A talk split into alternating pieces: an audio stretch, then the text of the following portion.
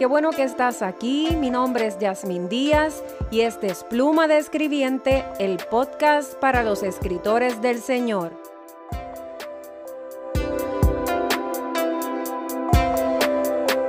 Escribe la visión y declárala en tablas para que corra el que leyere en ella. Habacuc 2:2. En el episodio de hoy daré una introducción del podcast y presentaré detalles importantes de Pluma de Escribiente, espacio para hablar temas de interés sobre el proceso de escritura o redacción de libros y textos en general, destinado a los escritores del Señor, es decir, a quienes han sido encomendados por el Señor a escribir. Publicaremos de dos a tres episodios por semana. Mi nombre es Yasmín Díaz, hija de Dios por la gracia del Señor y tu hermana en Cristo, con la encomienda de parte del Dios Trino a cooperar con su reino, ayudando a quienes han sido llamados a escribir para el Señor. En la descripción del episodio encontrarás más información acerca de mí. Deja tu comentario y sugiéreme temas de tu interés. Suscríbete al podcast para que no te pierdas ni uno solo de los episodios. Durante esta semana compartiré contigo los siguientes temas. Llamados para buenas obras, responde al llamado de Dios y escribe y el Espíritu Santo nos capacita.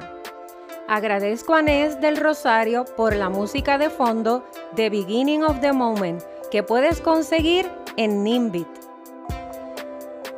Gracias por escuchar este episodio. Compártelo con tus contactos. Dios te bendiga y recuerda, no menosprecies los pequeños comienzos.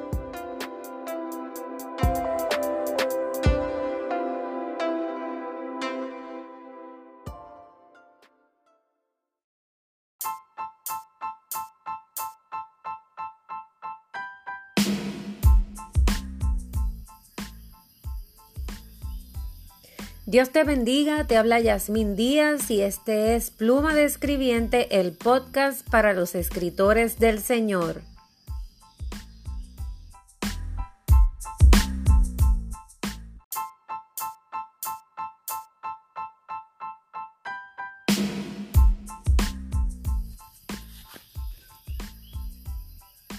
Este es el episodio 2, la primera parte, Decídete a escribir.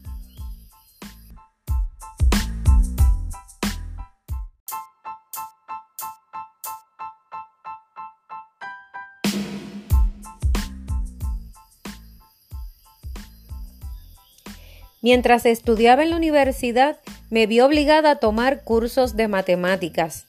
Sí, digo que me vi obligada porque nunca los hubiese tomado por iniciativa propia. Llegó el momento en el que tuve que enfrentar lo inevitable.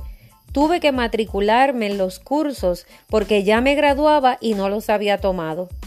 La verdad es que me matriculaba y luego los abandonaba. Nada más de pensarlo me daba terror. Nunca lograba completarlos, pero llegó un momento en que no me quedó otra opción. Para poder, aprobar esos cursos, tuve que estudiar mucho, tuve que proponérmelo, disciplinarme, esforzarme y estudiar en grupo. Así fue como pude pasar esas clases y finalmente graduarme.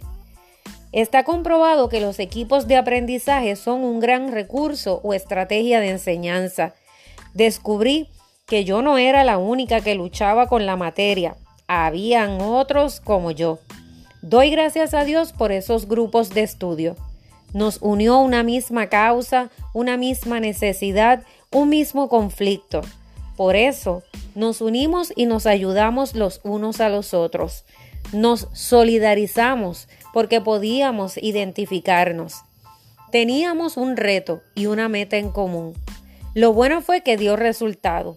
En la primera parte saqué B y en la segunda A. Ni yo misma podía creerlo. Piensa, ¿en qué situaciones de tu vida te ha sucedido algo parecido? Estoy segura de que tú, como yo, has vivido experiencias a lo largo de tu vida en las que enfrentaste un gran reto que finalmente lograste superar gracias a la unión con otros que también luchaban contra una gran montaña.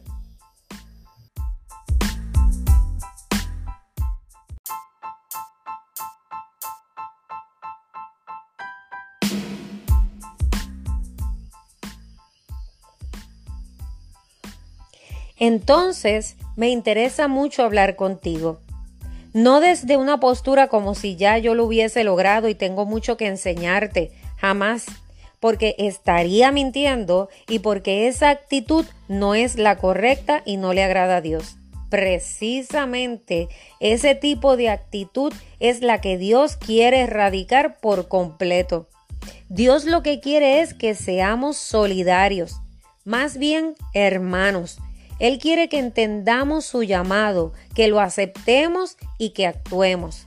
Créeme, no hay nadie más interesado en que escribas que el Señor tu Dios. No lo dudes ni por un minuto. Él está a favor tuyo y no contra ti. porque debería estarlo? Esa no es su naturaleza. Ahora, yo me pregunto, ¿Crees que el reino de las tinieblas quiere que lo escribas? ¿Qué pasaría si logras terminar de escribir y publicar tu libro? ¿Qué sucedería si otros leen y reciben ese mensaje?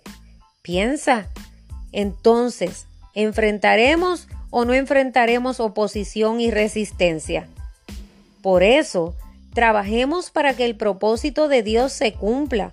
Ocupemos el lugar que se nos ha dado en el reino de los cielos y aceptemos la encomienda. Lo que sí debemos hacer es unirnos y estar de acuerdo con los, los, propósitos de Dios. No solo con los propósitos que Dios tiene con los demás, sino con los que tiene con cada uno de nosotros. Se nos hace más fácil ver en otros el potencial, ver en otros el llamado de Dios, los dones, los talentos, la unción estamos seguros de que se cumplirá en el otro lo que Dios ha dicho. Él sí lo logrará, pero cuando se trata de nosotros, qué muchas dudas y miedos tenemos que enfrentar. Al menos así ha sido en mi vida.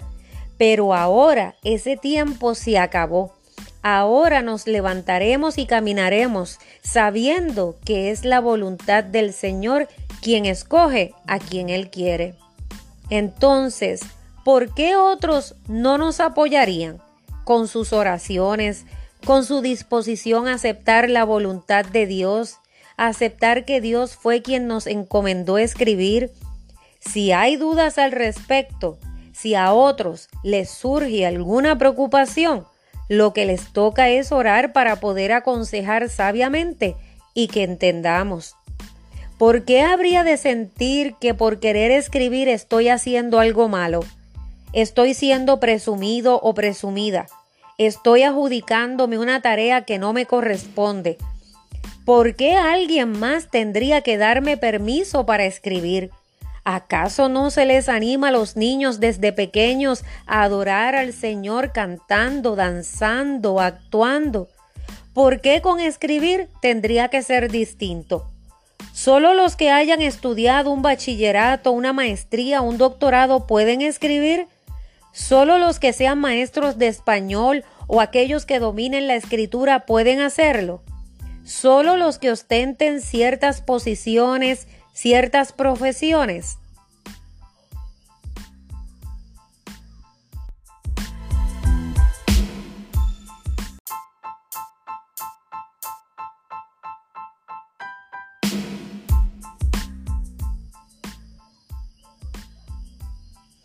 ¿Cuándo pasó esto? Me pregunto yo. ¿Cuándo se enseñó que debo pedir disculpas por predicar el Evangelio de Dios? No hay por qué sentir vergüenza ni culpa. No tiene nada de malo. La culpa y la condenación no vienen de Dios. Quien acusa es Satanás. Cuando Dios nos encomienda escribir como cualquier otra encomienda o llamado, tenemos una gran responsabilidad. Una de ellas es que, como sabemos lo que implica y lo que se siente, seamos solidarios. Busca en tu iglesia, busca entre los que te rodean a aquellos que se encuentran en tu misma situación. Compárteles la importancia de unirse, de orar los unos por los otros, la importancia de celebrar los logros los unos de los otros. Oren para que puedan mantenerse en comunión con Dios. Cúbranse en oración para recibir sabiduría del cielo, inteligencia, revelación, iluminación, inspiración divina. Oremos para que el Señor nos abra puertas, para que acerque a las personas correctas en el camino, para que nada obstaculice ni detenga esa encomienda, entre muchas otras peticiones.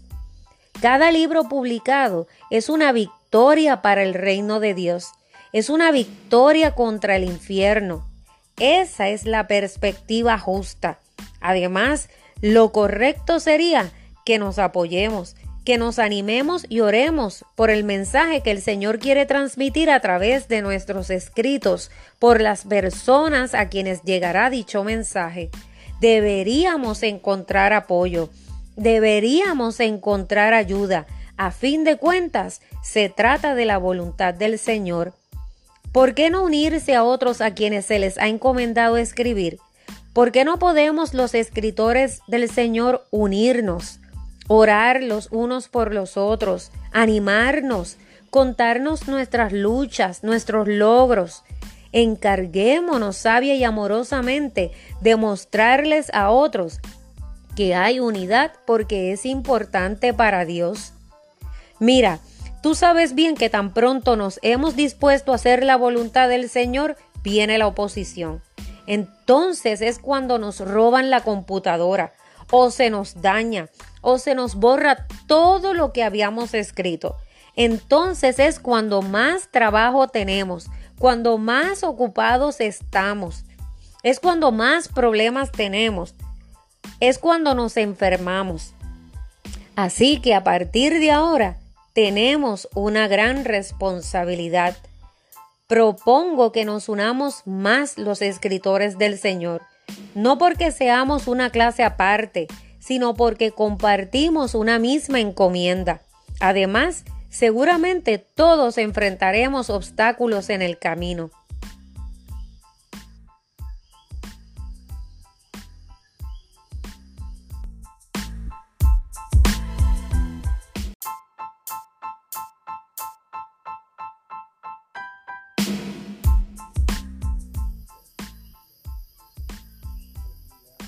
En la medida en que cooperemos con Dios y nos pongamos de acuerdo con Él, estamos trabajando a favor del reino y su justicia. Cuando no creemos en el llamado de otros, cuando no actúo solidariamente con otros, ya sea orando o ayudando para que el otro pueda alcanzar su propósito, cuando aún más, de alguna manera entorpezco para que no se cumpla ese propósito, entonces estoy actuando en contra, no de la otra persona, no en contra de mí mismo, sino en contra de Dios.